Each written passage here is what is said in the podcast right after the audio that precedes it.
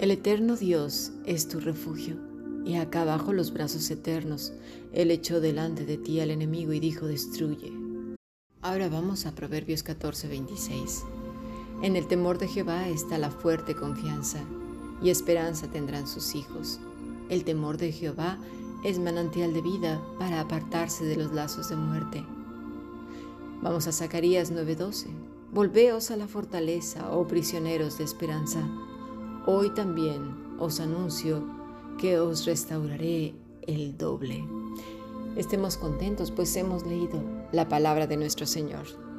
Si deseas formar parte de este estudio internacional, hoy apegados a Él, escribe un correo electrónico a fundacionbiblica.gmail.com. Estudiamos todos los días del año, con excepción de los domingos. No necesitas hacer trabajos ni exámenes, realmente es una comunión con Dios, cada día y aprendiendo a vivir más de acuerdo a su voluntad. En esta ocasión estamos aprendiendo el Evangelio de Lucas y vamos en el capítulo 2. Estamos viendo la vida de Ana, una mujer viuda. Fíjate, en el Antiguo Testamento las viudas son consideradas como bajo el cuidado especial de Dios según el Salmo 68.5, 146.9, Proverbios 15.25.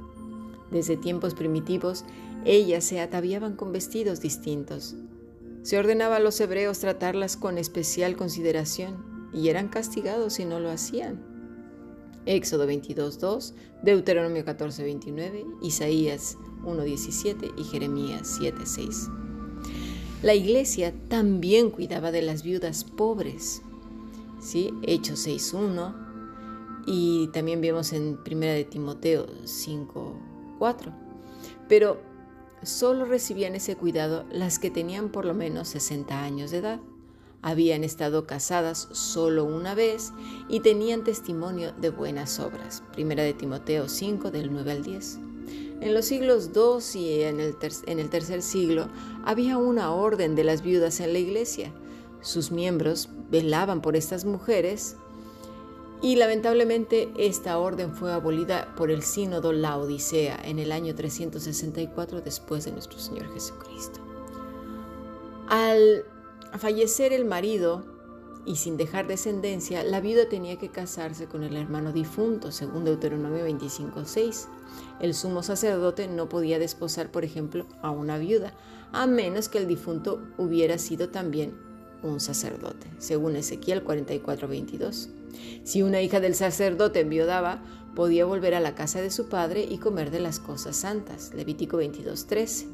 La tendencia general de las disposiciones de la ley mosaica iban dirigidas a mantener el mayor equilibrio social posible y evitar la indigencia.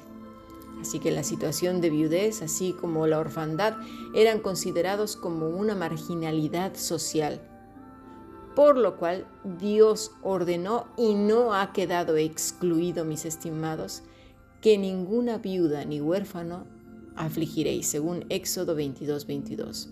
El libro de Deuteronomio insiste en que se protejan a los huérfanos, a las viudas y los levitas, es decir, a los que no tenían medios propios para su subsistencia. No se podía tomar ninguna prenda tampoco de la ropa de la viuda como garantía para su pago de sus deudas.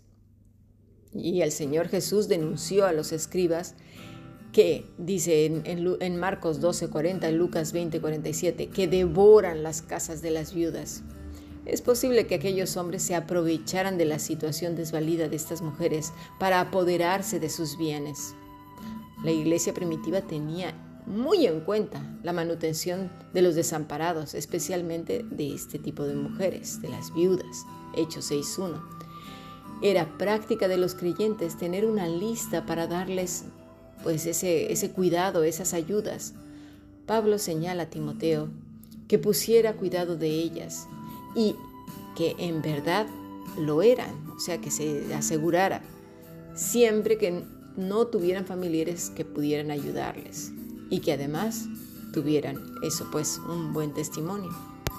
La suerte de las viudas en la antigüedad a menudo era penosa, según Lucas 21, 2, 4, especialmente En los países, por ejemplo, paganos, donde prevalecían ciertos estigmas supersticiosos que les adjudicaban.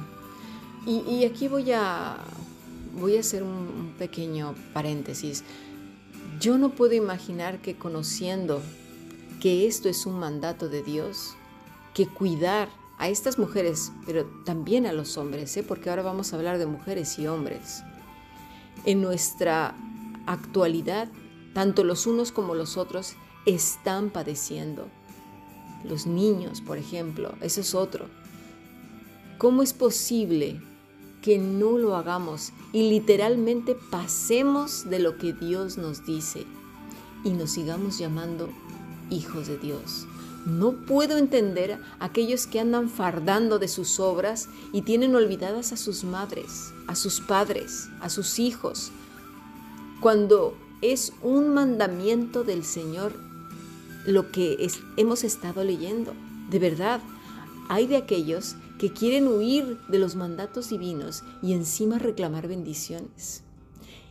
Porque además son buenos, ponen excusas, ponen pretextos. Es que tú no los conoces, es que tú no sabes ni quién son. Claro, Señor, tú no lo dices porque no sabes quién es, qué clase de bichillos son, pero eh, además júntate con ellos y ya verás. De verdad, hay de aquellos que oran y piden para sí y para otros cantidad de bendiciones y bienes materiales y un montón de cosas, mientras que sus padres viven en las penurias. De verdad que el cielo se convertirá en bronce porque no comparten su pan, ¿sí?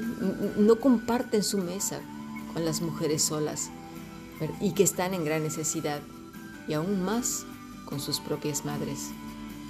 Obviamente, si no lo conoces, si no sabes quién es, pues esto no es aplicable, pero me refiero a aquellos que lo saben y aún sabiéndolo, voltean la cara para otro lado.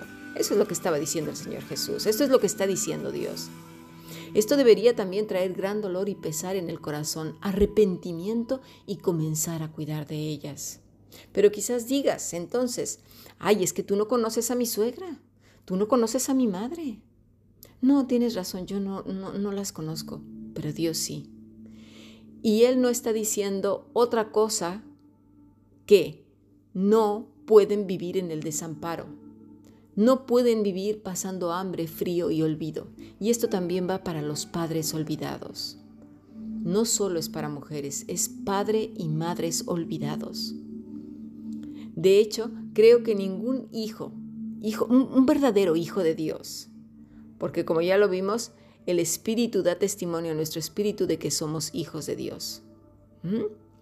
Ningún verdadero hijo de Dios debería pasar por este tipo de hipocresías. Por eso en la epístola de Santiago, él hace énfasis en estas cosas, porque sabía que son los olvidados, los que viven escondidos en lugares donde no se les vea o escuche, porque son los incómodos, son de aquellos que no recibiremos el aplauso y el reconocimiento de los hombres, porque se hace en silencio. Es como si Santiago dijera, mira, si de verdad dices que amas a Dios y todas esas cosas. Cuida de estas personas, vigila que ninguna padezca. Vigílalo en la medida que te sea posible. Ahora bien, aquí hay una particularidad. Las viudas muy jóvenes o jóvenes o mayores antes de los 60 podrían, podían perdón, casarse, podían trabajar, podían volver a la casa del padre. Pero en este caso, en el caso de Ana, quedó viuda extremadamente joven y decidió trabajar para el Señor, con lo cual no aplica el hecho de que su trabajo en el templo fuera a causa de su viudez. La escritura dice, afistemi, no se apartó, desistió, permaneció, quedar firme, establecer. Ella trabajó en el templo esos 84 años. Dice que era profetisa y la trehuó, prestando servicio sagrado por salario a Dios.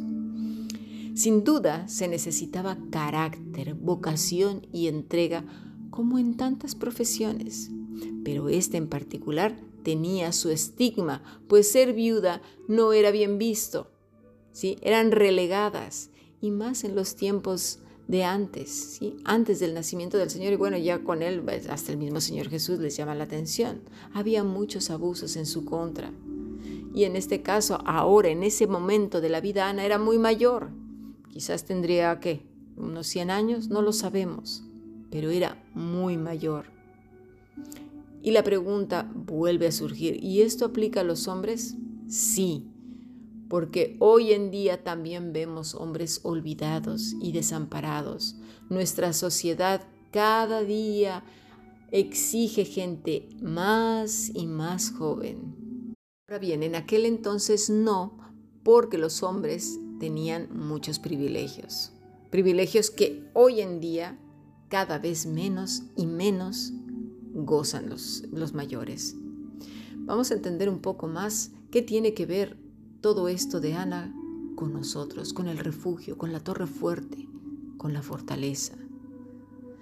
Creo que esta vida tiene mucho que enseñarnos también. Pasemos al siguiente podcast.